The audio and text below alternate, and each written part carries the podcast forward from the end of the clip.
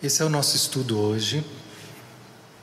A gente vai fazer uma reflexão sobre a palestra número 10, Realidade, Imagem Refletida. Nessa reflexão, eu trouxe um, um outro título que chama As Dimensões da Alma. Nós vamos refletir um pouco sobre essas dimensões. Nesse texto, uma das coisas que o guia fala de mais interessante, essa foi uma palestra muito curta, mas uma das coisas mais interessantes que ele traz é que nós temos vários equívocos sobre essa ideia de céu e inferno, e também sobre a morte. Ele diz: vocês pensam que vão para algum lugar, mas na verdade, quando vocês deixam esse corpo, vocês vão para dentro. Morrer é ir para dentro. Né? Por isso que a gente fez esse exercício, onde cada um vai visitar um cenário um cenário que construiu com suas emoções, com suas crenças, com seus pensamentos, com suas ideias a respeito de si mesmo, da vida. E dependendo dessas crenças, dessas ideias, dessas emoções, esses cenários podem ser muito ameaçadores, pavorosos, escuros, medonhos, Então, aqui, como a gente disse no último encontro, nós estamos muito protegidos por esse corpo e com essa ideia né, de, de material, dessa ideia de mundo externo aqui. E esse é o momento em que a gente está aqui é, se igualando nas nossas vibrações. Mas quando a gente vai para esse mundo espiritual, cada um vai encontrar uma vibração e um cenário compatível com essas vibrações. O que são essas vibrações? Esse conjunto né, de expressão do nosso ser. Quanto maior for o nosso orgulho, quanto maior for o nosso egoísmo, quanto maior for os nossos medos, mais densas serão essas vibrações. E mais desconfortável será o cenário. Já é assim, só que a gente não vê com os olhos físicos. Mas já é muito desconfortável para uma pessoa é, ser egoísta. É muito desconfortável, porque ela tem que estar o tempo todo preocupada em, em se defender, ela tem que estar o tempo todo se preocupada, é, preocupando em, em, manter uma imagem. O orgulhoso ele tem que estar sempre por cima. Ele tem que estar sempre cultivando uma ideia de superioridade. Isso gasta muita energia. Ele não pode relaxar. O Bert Hellinger tem uma, um, um caminho espiritual lindo que é assim: aprenda a ser uma pessoa comum. Para os orgulhosos, isso é um inferno. Me igualar aos outros. Eu, eu não.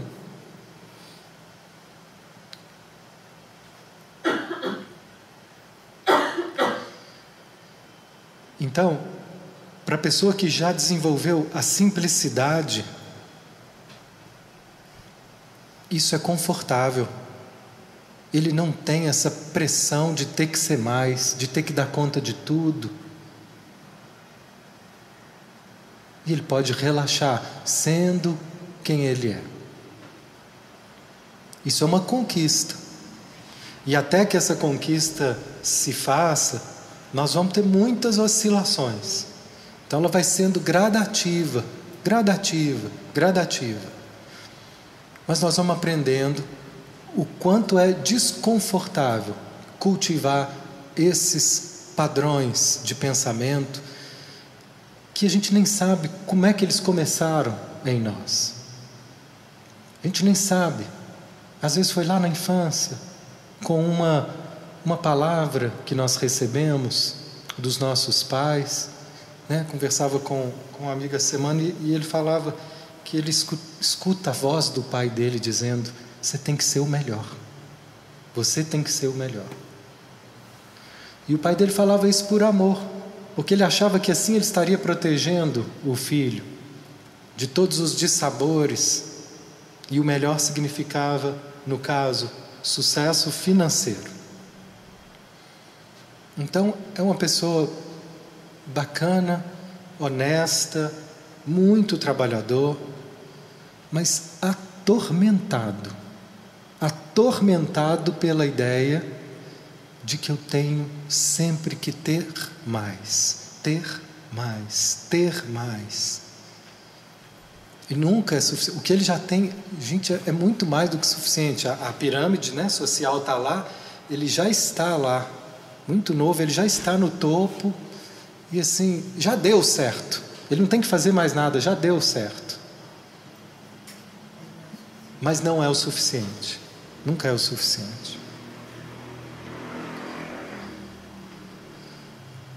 A primeira palavra, então, que nós vamos estar tá trazendo nessa palestra do guia diz assim: o homem tem enorme dificuldade de entender o que realmente significa dizer que o céu ou o inferno estão dentro dele. Em geral, ele acha que se trata de um estado emocional, portanto, algo irreal, que não pode ser tocado né? O que não pode ser tocado para o homem. É, ele acredita né, que não existe tudo aquilo que não pode ver e que não pode tocar. Nós temos essa ideia. Seu estado emocional não pode ser visto nem tocado. Então a gente tende a, tende a invalidar tudo isso. O que a gente tem aprendido aqui com a psicologia, com o gênero, é que ele realmente não pode ser tocado, não tem aparelhos ainda para serem mensuráveis, não pode ser visto, mas ele pode ser sentido.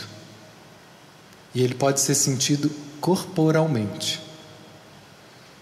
Então, às vezes, nós não temos clareza de como nós estamos, de como está esse estado emocional. Basta que a gente comece a consultar o corpo. E o corpo vai estar trazendo parâmetros através das tensões, dos pesos, né, do aperto.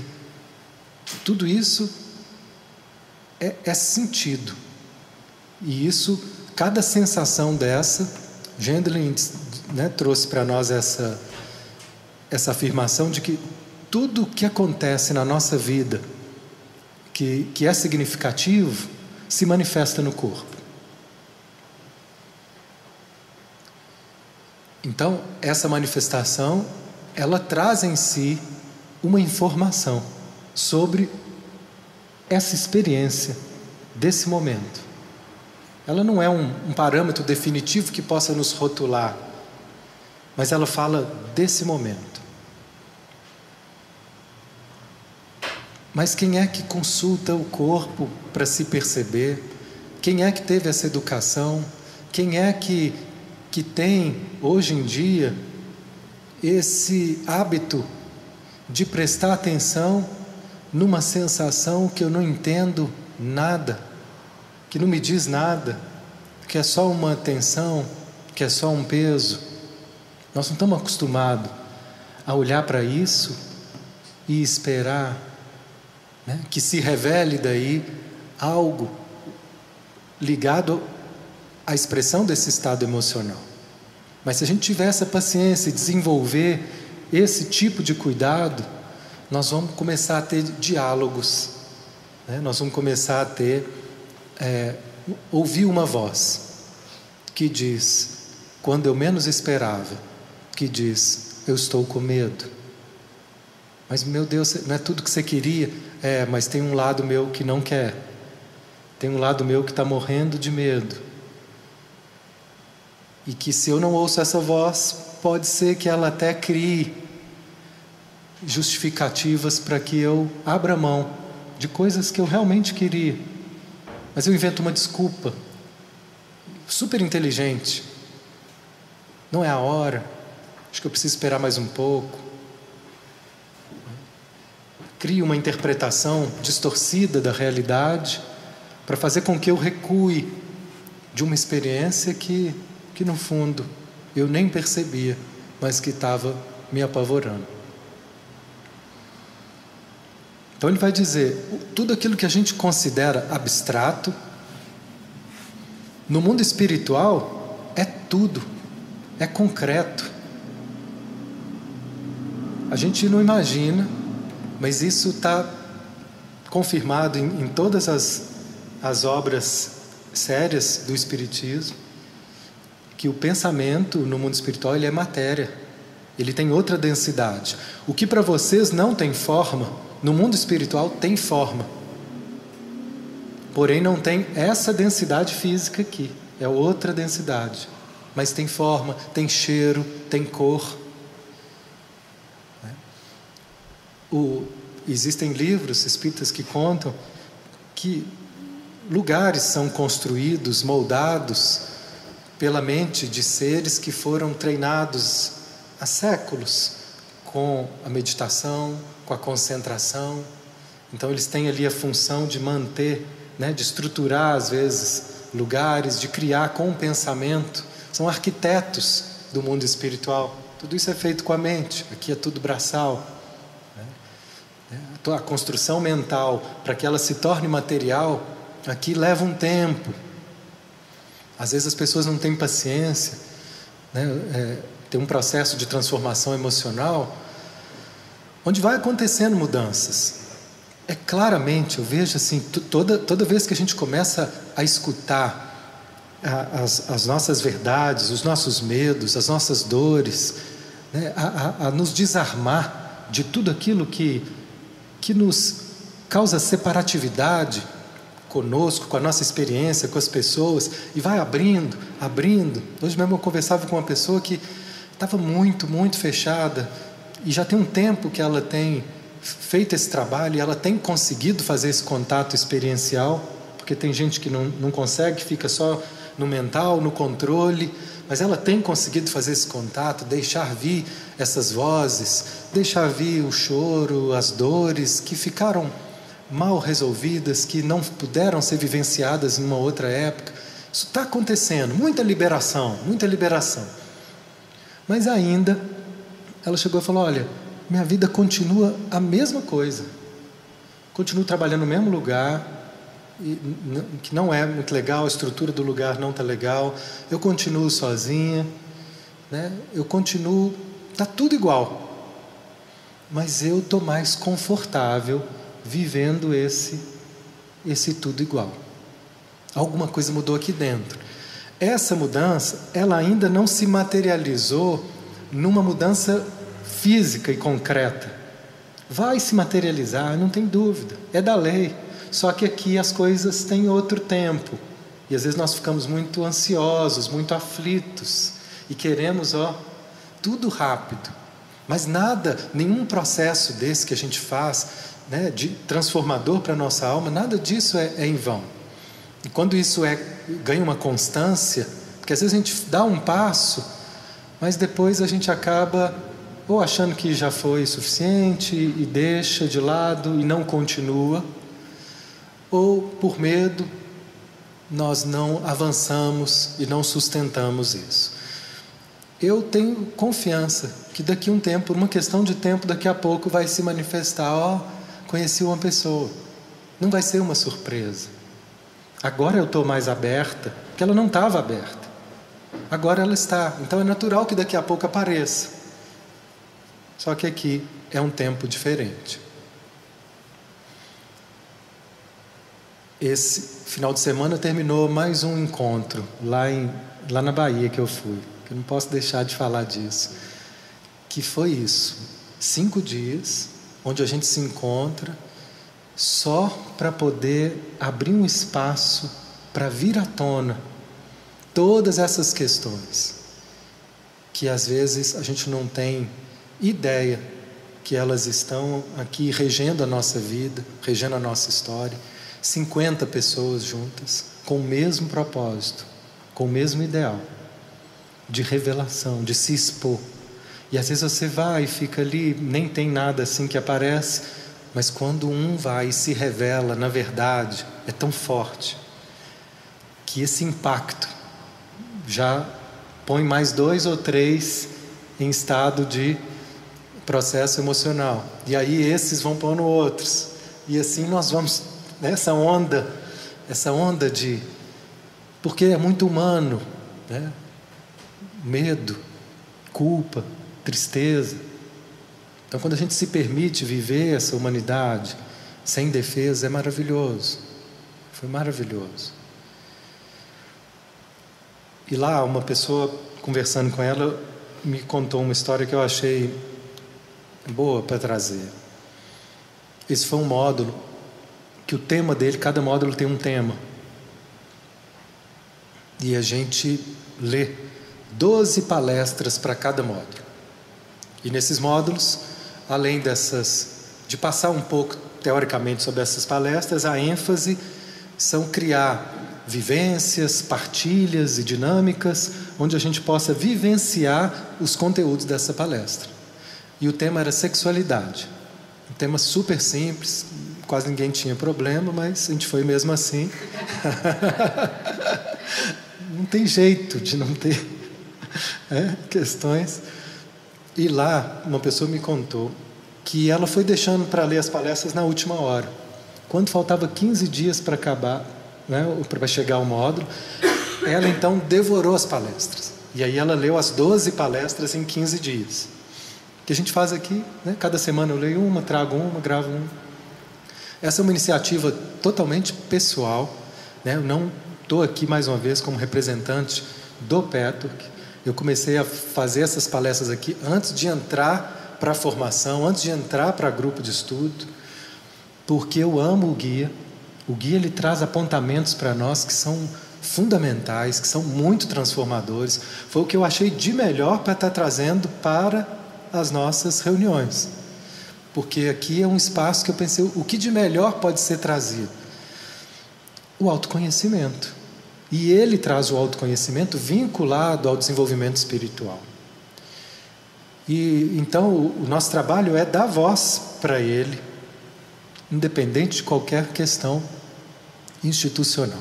É o nosso olhar.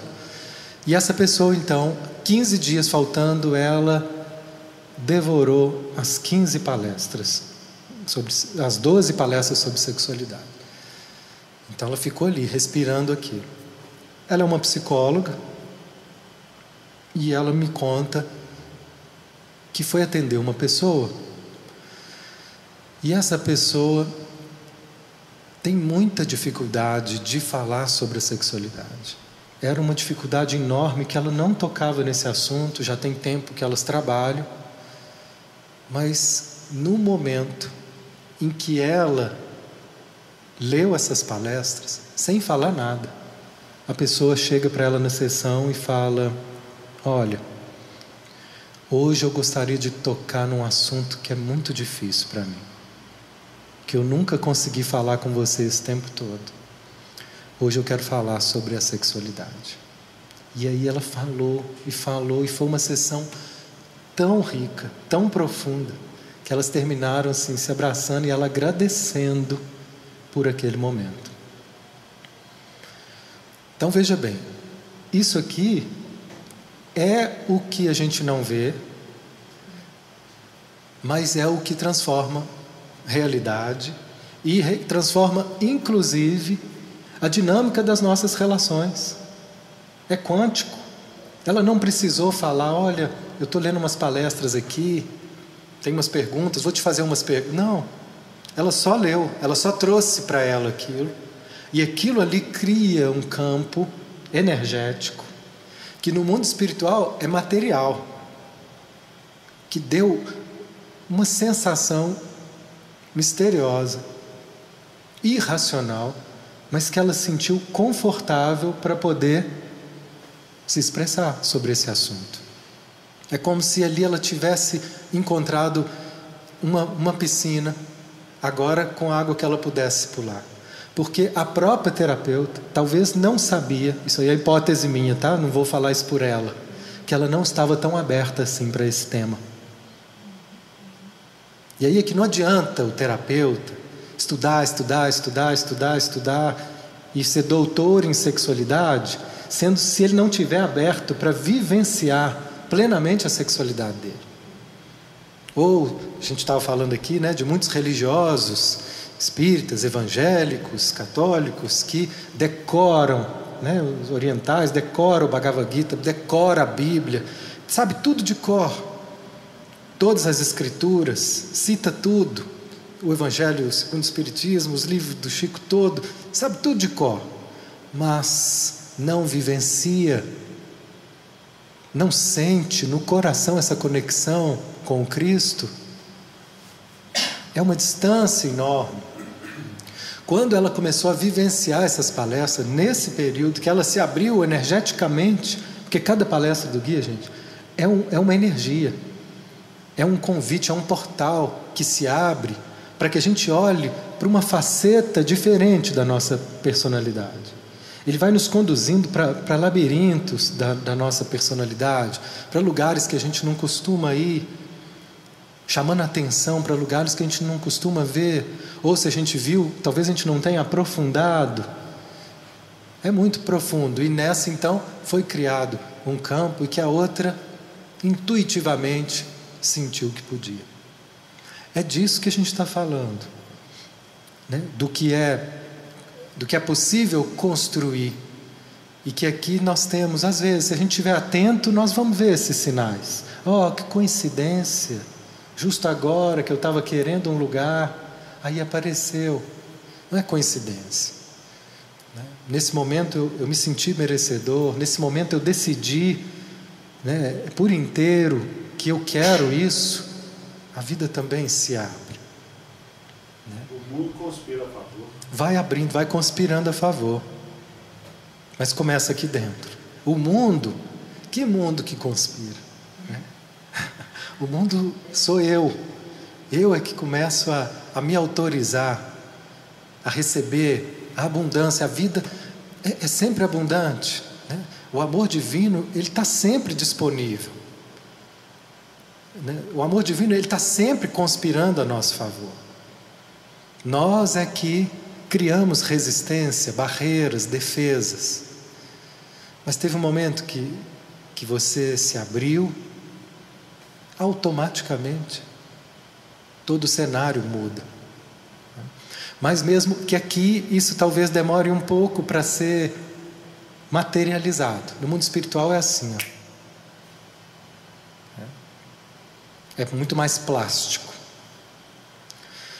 Então, o guia nessa palestra é uma palestra curiosa, diferente, porque de palestra mesmo ele trouxe duas páginas. Super raro. Geralmente uma palestra tem 10 ou 12, sem enrolação. É, é assim, profundo, né? É, é assim, não tem injeção de linguiça. Ele vai costurando, ele vai entrando em vários temas, e aqui foram só duas folhas. E depois ele abriu para perguntas. A ponto que uma pessoa perguntou a ele assim: Ô guia, parece que hoje você teve um probleminha com a sua médium. Eu achei que ela não. Né, deve ter te oferecido alguma resistência, porque a palestra foi tão fechada. Né, ele ficou com a sensação de estar incompleta. Qual era o tema da palestra? A respeito do mundo espiritual. E aí ele responde assim: os conceitos aqui expostos não são fáceis de traduzir em palavras. E nesse sentido, não é fácil passar pela médium. Tudo isso é estranho a ela e causa obstruções, mas eu consigo contorná-las. Então o guia teve que ó, rebolar para ver se conseguia alguma coisa, alguma metáfora, alguma ideia porque a mente da médium não estava preparada para esse conteúdo. Qual médium que foi preparado para esse conteúdo? Chico Xavier. Chico Xavier, desde muito pequeno, teve uma feição pela religiosidade, pela Igreja Católica, Quando ele foi apresentado ao Espiritismo, ele devorou as obras de Kardec, né, que veio um século aí antes dele, e ele devorou e foi ali preparando toda a sua mente, estudando, estudando, estudando. E quando começaram as manifestações, ele era muito menino. Mas foi só depois de adulto é que veio sério o coordenador da mediunidade dele. Vamos trabalhar? Emmanuel se apresentou. Nós temos um projeto para você. 30 livros. Ele acreditou que seriam só 30 e topou. Depois foram mais 30, mais 30, até o momento que ele estava 460 livros psicografados por esse homem, completamente entregue ao serviço. Essa mente foi preparada para esse conteúdo. Nenhum trabalho tem tudo, gente. Ah, não pode misturar conteúdo. Não pode o quê? Não pode o quê? Que arrogância, que, que presunção é essa? Que um trabalho vai ter tudo. Não dá. As mentes não estão preparadas para receber tudo. O Espiritismo não fala nada sobre a beleza e a profundidade da meditação. Nós vamos ter que ir lá beber no Oriente, né? no Ramana, no Nisargadatta, outros mestres né? da Kundalini Yoga, para poder ver as mentes que foram preparadas para aquele caminho. Pode ser que em algum momento nós vamos sentir a necessidade de, de viver esse caminho. Isso não vai aparecer aqui. O guia traz algo que também não, não foi através de Eva e dessa mente. Qual é o forte aqui? Qual é o foco aqui? O nosso desenvolvimento pessoal. É a gente se, se haver com toda essa dinâmica do ego que obstrui, que obstrui o ser de se apresentar livremente. Essa é, a, essa é a chave, esse é o foco do guia. Ele diz: a sua natureza é divina, sua natureza é amor, sua natureza é Deus. E se você não está expressando o seu eu real, é porque existem bloqueios, orgulho, medo, obstinação, são os principais. Dentre deles tem variáveis, né? uma família, uma família de distorções que ele vai apontando e nos apresentando. Né? Esses são os, os pilares, mas dentro desses pilares da negatividade, das distorções, vários. E ele vai nos apresentando um a um. Cada vez que a gente olha de frente para um, eles vão perdendo força. Eles vão perdendo força, vão perdendo força, vão se enfraquecendo, porque nada disso é real. Foram criações que não se baseiam na realidade distorcidas a partir de crenças equivocadas. Então, quando a gente olha de frente, crenças que uma criança assimilou, que ela concluiu equivocadamente, ou numa vida passada, numa cultura onde aquilo ali era trazido como verdade. Quando a gente vai olhando para isso de frente e dissolvendo isso cada vez mais, naturalmente, vai se apresentando a força do nosso ser divino, do nosso eu real. Esse, para mim, eu honro esse conteúdo. E eu sinto que é um dos propósitos de minha alma apresentar ele para o mundo. Porque, às vezes, tive a impressão dele estar fechado em pequenos grupos. Isso aqui, a voz do guia, é a voz da verdade, é a voz do amor. Essa voz não é para ficar fechada só para quem pode pagar em determinados contextos. É para todo mundo. Essa, para mim, gente, é, é, belo demais. Cada palavra dessa é, é libertação, é verdade. Você não precisa acreditar, faça a experiência de ouvir, ouvir essas palestras, ler essas palestras e observe o que vai acontecendo com você. Simplesmente, sem que você perceba, você vai começando a se dar conta de aspectos seus que você não via. Vai abrindo portas, vai ampliando consciência. É maravilhoso, é uma benção. Uma vez, Paulo teve uma discussão com alguns apóstolos, né? Pedro, não sei se Tiago, depois posso trazer certinho esse trecho do Evangelho. Qual era a discussão? Os apóstolos queriam que o Cristo ficasse só entre os judeus. Só fosse apresentado para aqueles que fossem, né, que tivessem a circuncisão, que tivessem passado né, pelos rituais judaicos, que só esses então seriam dignos de serem apresentados ao Cristo. E Paulo é o maior divulgador do cristianismo de todos os tempos, sem ter conhecido Cristo pessoalmente, mas ele sentiu no peito aquele encontro que transformou a vida dele, que ele caiu do cavalo, literalmente, e quando ele levantou, era um novo homem. Ele estava indo perseguir os cristãos. Quando ele se deu conta e foi arrebatado pela luz do Cristo, ele caiu no chão e levantou, dizendo: Mestre, que quer que eu faça? Olha a mudança desse homem, completamente entregue. E aí ele foi: Eu me comprometo em falar do Cristo para o resto da minha vida. Ele perdeu tudo, toda posição, status, família, amigos, acharam que tinha ficado louco, mas ele estava louco de amor, louco de Deus, inflamado de luz, e foi. E aí vieram falar com ele: não, é só para esse povo aqui, é só para os judeus. Ele falou: o quê? Jamais. E ele foi conhecido como apóstolo dos gentios, que eram os não-judeus, os romanos, os gregos, os persas, os orientais, todos. Eu vim, o Cristo é para todos. E assim ele foi. O guia, para mim, é para todos. Todos precisam conhecer. Todos que querem se conhecer, todos. Isso precisa estar acessível a todos. Eu não tenho a menor dúvida que isso aqui não é para ficar trancado em instituição nenhuma. Com todo respeito aos direitos autorais e o trabalho maravilhoso que existe um trabalho lindo que eu faço e recomendo, e a todos que eu puder indicar, eu indico. Participar de um grupo de formação maravilhoso, maravilhoso, porque aí são pessoas que estão comprometidas com isso, pelo menos há, há 10 anos, que estão ali para te assessorar nesse caminho. Porque só para a formação acabar são nove anos. Porque não é uma coisa assim, não é uma técnica de um coach de seis meses. Com respeito aos coaches sérios que existem aí, mas hoje o que a gente vê, né? Faz um coach ali de três meses e quer arrumar a vida do outro. Um amigo meu falou: o cara foi lá querendo me dar um convite milionário, depois ele saiu do meu consultório, montou no, no Celtinha dele e foi embora.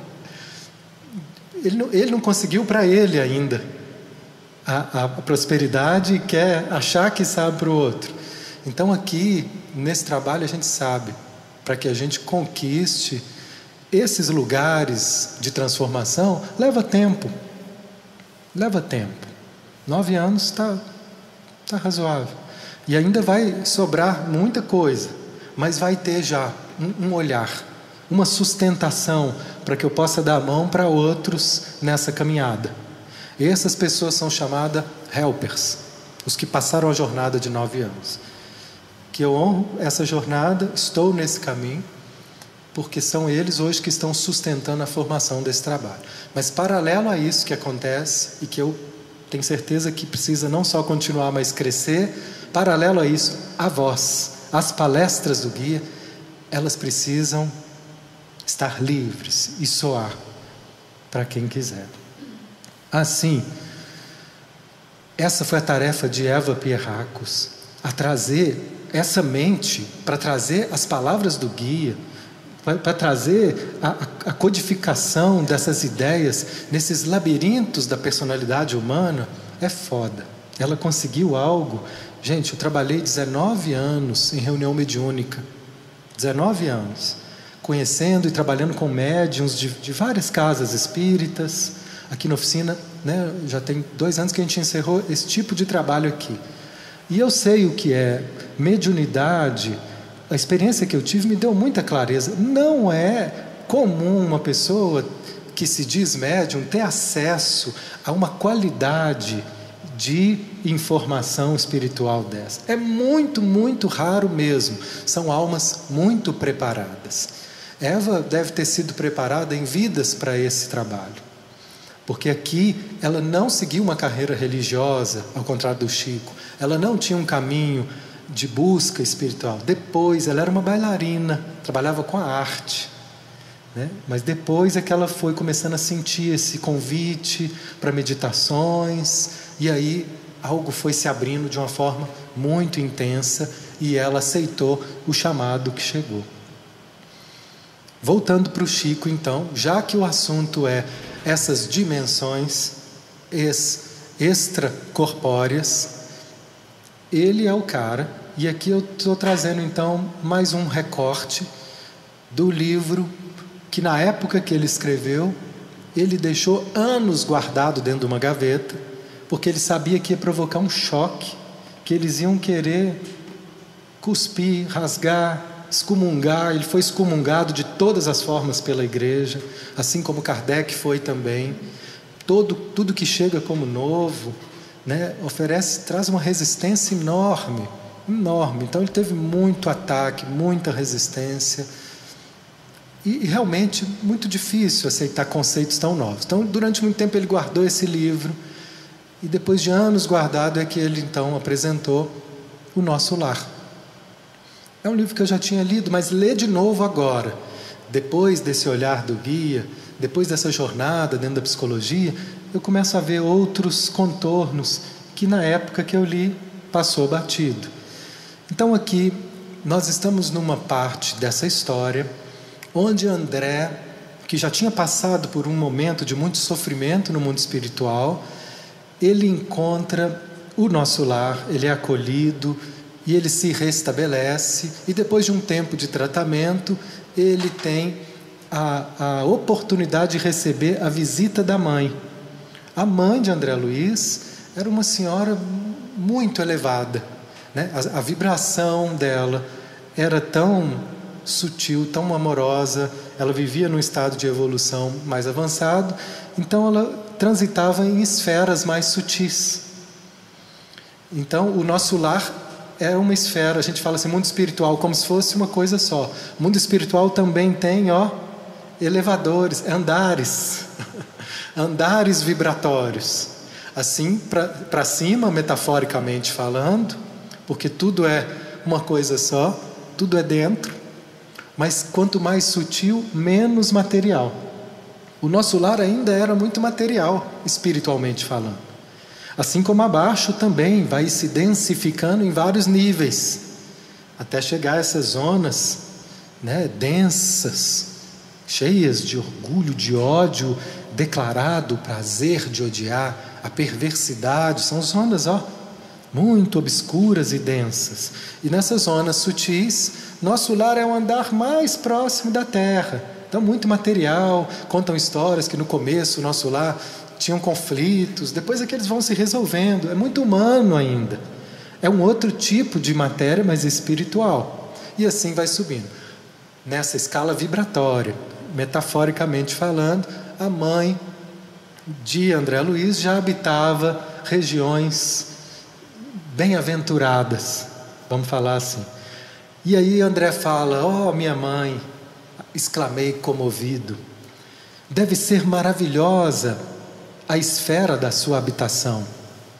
Que sublimes contemplações espirituais, que ventura, né? deve ser mesmo. Aí ela esboçou um sorriso significativo e obtemperou. A esfera elevada, meu filho, requer sempre mais trabalho, maior abnegação. É bom demais, mas tem um preço. né? Então, às vezes a gente quer essas esferas, mas não imagina que o preço dela é esse total despojamento do ego.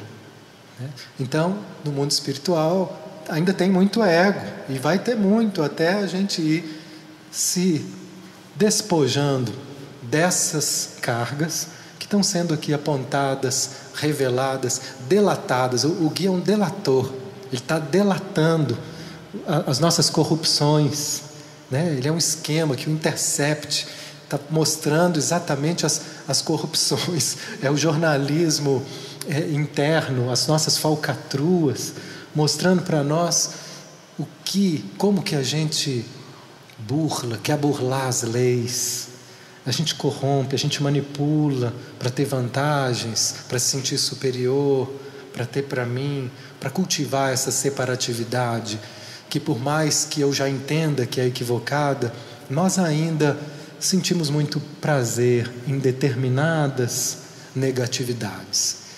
Assumir isso é um grande desafio, né? mas que faz parte para que isso se enfraqueça e a gente se liberte. Continuando, ele então fala: Mamãe, cadê papai? Onde é que ele está? Por que, que papai não veio com a senhora? Aí, minha mãe, relato dele, né, de André Luiz, que André Luiz virou um repórter, né? Assim como o guia veio delatar o ego, André Luiz veio delatar para a gente o que, que acontece no mundo espiritual, para tirar nossa ingenuidade. Vocês são muito ingênuos, acha que chegou lá e aí agora, ó, pão asinha, estou liberado, é, vivo querendo ir embora, que lá vai, tudo vai ser mais fácil. Não vai ser mais fácil, pelo contrário. Então ele vem delatar essa ingenuidade nossa a respeito do mundo espiritual. Quer conhecer sobre vida espiritual? Leia André Luiz. É uma saga. São mais de dez volumes. Maravilhosos, maravilhosos. De vez em quando nós vamos estar trazendo aqui. Ah, o teu pai. Há 12 anos, o teu pai está numa zona de trevas compactas, no umbral. Na terra, sempre nos parecera fiel às tradições de família, arraigado ao cavalheirismo do alto comércio, cujo quadros, a cujo quadros pertenceu até o fim da existência, ao fervor do culto externo em matéria religiosa, mas no fundo era fraco e mantinha ligações clandestinas fora do nosso lar. Duas delas, dessas pessoas de ligações clandestinas, estavam mentalmente ligadas a uma vasta rede de entidades maléficas. Ele só queria ligações clandestinas, mas essas pessoas que ele estava se relacionando, essas pessoas, essas pessoas estavam ligadas a organizações maléficas, perversas, pesadas. Na nossa linguagem aqui, ligada à milícia. né? Aqui assaltaram a gente aqui na oficina, rapidinho chegou um, né, uma milícia, ó, vocês querem nossa proteção? É, se quiser, isso é uma conexão com um poder paralelo. Se quiser, fica um alarme ligado no meu celular, e aí bateu o alarme, eu venho aqui e resolvo. É assim, e resolve. Só que aí se algum dia você falar, ah, milícia, agora eu não quero mais não. Ah. Então, agora a conexão já foi feita e isso tem um preço. Aqui ele se conectou com ela, mas ela estava conectada espiritualmente a outras zonas. Logo que ele se desencarnou, a passagem pelo umbral foi muito amarga, porque as desventuradas criaturas a quem ele fizera muitas promessas, aguardavam-no, ansiosas, prendendo-o de novo nas teias da ilusão. A princípio ele quis reagir, esforçando-se por encontrar-me, mas não pôde. Não pôde compreender que após a morte do corpo físico, a alma se encontra tal qual vive intrinsecamente. Não vai ser diferente. Se ele era fraco aqui, se ele não tinha aqui conexões com a luz para ser suporte para ele na vida, não é porque ele desencarnou que ele vai ter. Então ele tentou reagir, na fraqueza não conseguiu. Laerte, portanto, não percebeu minha presença espiritual, nem assistência desvelada de outros amigos. Então, chegava a assistência espiritual, chegava. Mas ele não percebia, porque a assistência espiritual vinha de seres que estavam em outras vibrações. Como tem agora para nós aqui. Uma assistência espiritual o tempo todo disponível para nós. São os nossos anjos de guarda, os nossos amigos espirituais. Nós não o vemos, mas se a gente estiver em silêncio, sensível, pode ser que venha essa sugestão. Né? Vai lá, pega esse livro, dá uma olhada nisso. Ah, me deu vontade de pegar esse livro. Era exatamente o que eu precisava ler. Vai lá na oficina da alma hoje, pode ser bom. né? Escuta lá o, o Haroldo Dutra. Né? Faz um, para um pouquinho, faz uma meditação. Já pensou em fazer uma aula de yoga? Me vê uma vontade. Tudo isso, gente, não tu imagina. São eles assim, tentando um, um passinho. Uma moça contou uma história para nós. A espiritualidade tem formas tão sutis de, de nos conduzirmos, mas é de uma beleza. Olha só, nessa de, de ir para o módulo, algumas pessoas recebem boletos para pagar, né? tem um custo justo, os profissionais ficam ali disponíveis para nos ajudar. E nesse boleto, a moça do caixa pegou um boleto, Petwork. Aquilo, ela leu o boleto. Uma amiga minha que trabalhou no banco a vida inteira, ela falou assim: Mateus, eu trabalhei no banco, trabalhei no caixa, a gente não lê boletos. Ninguém para para ler boleto, não dá tempo de ficar lendo o boleto. Ela parou e leu o boleto. Ó. E aí vem, ó, ó, lê, lê esse boleto, patchwork. Ficou aquele nome. Passou dois dias, veio de novo, outra moça pagando. Ela leu de novo, ó, de novo. A segunda pessoa que vem aqui pagar comigo e eu leio o boleto patchwork. Aí a moça falou: Uai, então talvez você precise conhecer. Toma aqui o site. Vou mesmo. Estou até querendo uma coisa diferente, uma coisa. Vai lá conhecer. Ó, olha como é sutil a forma da gente ser chamado. A moça do caixa recebendo o boleto, recebeu o convite. Daqui a pouco está aí, lendo as palestras, ouvindo as palestras, sendo tocado. Então é sutil. Nessa sutileza também chegavam ali no mundo espiritual para o Laerte. Oh, Laerte, Laerte, presta atenção no que está fazendo. Mas ele não tinha terreno fértil para sementes ganharem, germinar. Né? Aí olha o que ele diz: Laerte, portanto, não percebeu minha presença, nem assistência de outros amigos nossos tendo gasto muitos anos a fingir, olha, viciar a visão espiritual, restringir o padrão vibratório, e o resultado foi achar-se tão só na companhia das relações que cultivava e refletidamente pela mente e pelo coração. Os princípios da família e o amor ao nosso nome ocuparam algum tempo seu espírito. De algum modo ele lutou, repelindo as tentações, mas caiu, afinal, novamente envolvido na sombra, por falta de perseverança no bom e reto pensamento. É, não tinha. E aí o filho fala: e agora, mãe? Há alguma forma da gente trazer Há alguma forma da gente subtraí-lo a essas abjeções? E aí ela responde, para a gente finalizar essa parte mais longa de leitura, mas que eu acho rica. Ah, meu filho, elucidou a palavra materna, eu o visto frequentemente. Eu o visito, desculpa, obrigado. Eu o visito frequentemente. Ele, porém, não me percebe. Seu potencial vibratório é ainda muito baixo. Tento atraí-lo ao bom caminho pela inspiração, mas apenas consigo arrancar-lhes algumas lágrimas de arrependimento, de quando em quando, sem obter soluções sérias, resoluções sérias. As infelizes das quais se tornou prisioneiro retiram-no as minhas sugestões. Venho trabalhando intensamente, anos a fio. Solicitei o amparo de amigos em cinco núcleos diversos. Olha o trabalho que é, gente, para a equipe espiritual cuidar.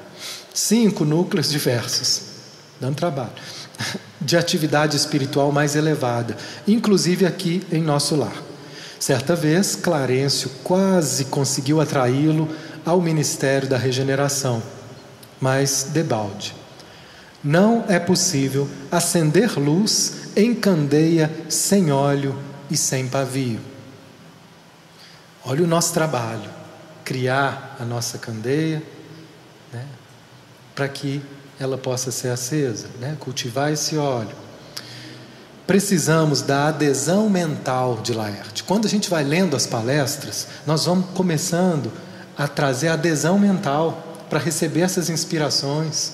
Quando a gente vai lendo o Evangelho, quando a gente vai lendo o Bhagavad Gita, quando a gente vai lendo obras de, de transformação, nós vamos fazendo, dizendo sim, eu quero, eu quero a mudança, eu quero uma outra forma de olhar a vida. Isso é adesão mental. Como ele não tinha, sem adesão mental, a gente não consegue levantá-lo e abrir a visão espiritual. Pode ser o ser mais poderoso, ele não tinha. Por que, que Paulo caiu do cavalo e já levantou na luz do Cristo? Porque ele tinha uma adesão mental. Estava distorcida? Estava. Ele estava ali indo perseguir os cristãos, mas ele achava que estava fazendo aquilo em nome de Deus, porque ele era muito resoluto em servir a Deus, só que ele achava que estava atendendo às leis judaicas da melhor forma possível. Quando ele viu outra, ele falou imediatamente: Eu quero a verdade. Mas ele já tinha essa busca, ele já tinha essa abertura. Aqui não. Então ele diz: a gente não consegue abrir a visão espiritual. Ninguém muda ninguém, ninguém desperta ninguém. É a gente é que vai criando essa adesão, que vai se abrindo para isso. No entanto, o pobrezinho permanece inativo em si mesmo, entre a indiferença e a revolta. Agora, um comentário de outra palestra do Guia 254. As entidades que estão lá precisam crescer gradualmente, até alcançar um estado mais evoluído, até que a luz desse estado possa se transformar em um meio de possibilitar o crescimento maior. É assim que nós vamos gastando todo esse nosso orgulho, essas situações que nos fazem sofrer na vida, são esses umbrais. Só que aqui a gente não está vendo esses cenários grotescos. Mas toda vez que a gente entra né, em estados permanentes, não é um momento de raiva, não estados permanentes de revolta, estados permanentes de vitimização, estados permanentes de desânimo com a vida, né? que no fundo é uma revolta silenciosa. Esses estados, eles estão criando né, todo esse cenário que não pode ser visto, mas é sentido e na hora da transição, isso vai poder ser visto também. Ou nós vamos seguir para também possibilidades maravilhosas e ver belezas que eu jamais imaginava. Essa é a nossa jornada, essa é a jornada de todos nós. Quem hoje está respirando um pouquinho mais é porque já passou, é porque já gastou, já gastou o ego um pouco. Né? Tem uma frase de Guimarães, Rosa, que diz assim: o diabo vai gastando. a gente vai gastando o diabo, ele vai, vai se enfraquecendo em nós. E aqui então, para a gente poder finalizar, elevando um pouco a vibração, ele diz assim, agora voltando para a palestra 10: quanto mais impureza houver na alma, ao dizer impuro, eu não me refiro apenas a falhas e fraquezas, mas eu estou falando aqui a medos e correntes doentias. Quanto mais medo e corrente doentia, mais o homem terá de se dissolver apesar do anseio, ou mais denso ele vai ser e mais tempo ele vai ficar nesses locais de sofrimento internamente e no mundo espiritual externamente. Quanto mais o homem crescer espiritualmente, mais ele vai, menos ele vai resistir a uma dissolução, dissolução do ego. A bem-aventurança é a dissolução do ego. O ego é toda essa ideia de forma que nós temos. Né? Ele diz: quanto mais baixa a esfera, maior, aqui ou lá, maior o número de fatores de separação. Então, quero só falar dessa dissolução para a gente poder é, encerrar. Ele diz assim: todo ser espiritual ser, ao ter atingido, ainda palestra número 10, tá?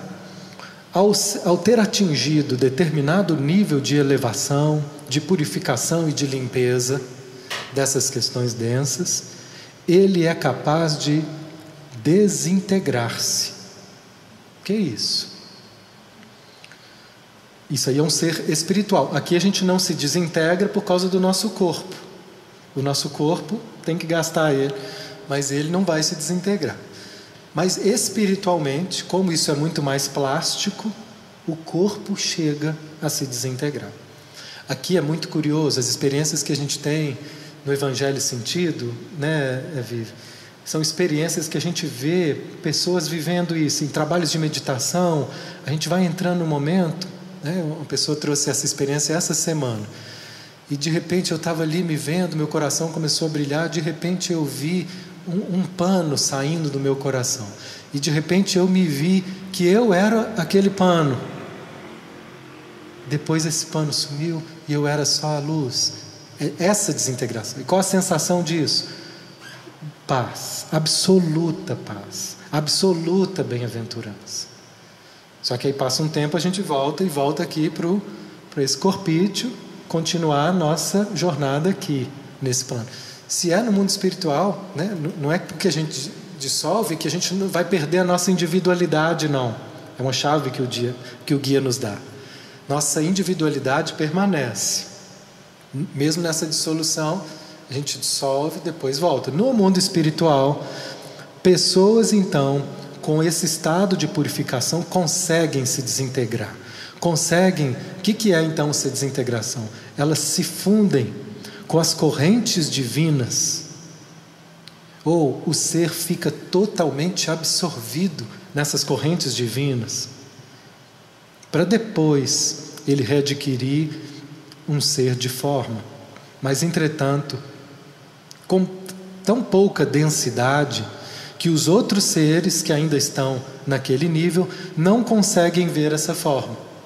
Né? Eles ficam numa forma, mesmo quando eles voltam a ter forma, é uma forma tão sutil que outros seres que estão no mundo espiritual não conseguem vê-los, embora exista. Né? Todo ser humano consegue vivenciar um eco desse sentimento, né? do momento da gente se desprender, da gente se soltar, da gente se fundir.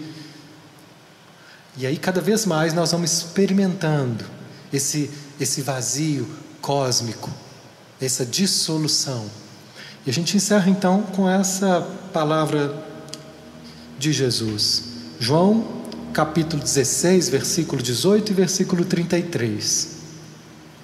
A gente entender, assim, o, a, a, jornada de, de, de abnegação que foi para o Mestre dessa altura, né, para um Cristo, um Cristo se rebaixar nesses planos tão densos, gente. A gente não faz ideia de, de que andar nós estamos falando nessa hierarquia vibratória para que esse homem saia, para que esse ser se faça homem e se apresente o Cristo como homem aqui. E ele diz: Eu saí do Pai e vim para o mundo. E agora ele já estava preparando os apóstolos para a retirada dele, para a morte dele. E agora eu deixo o mundo e vou para o Pai, vou de novo. Tenho-vos falado essas coisas para que tenhais paz em mim. No mundo tereis provações, mas animai-vos, eu venci o mundo. E ele disse: Até o fim dos tempos eu estarei convosco. Desse lugar, agora sem forma.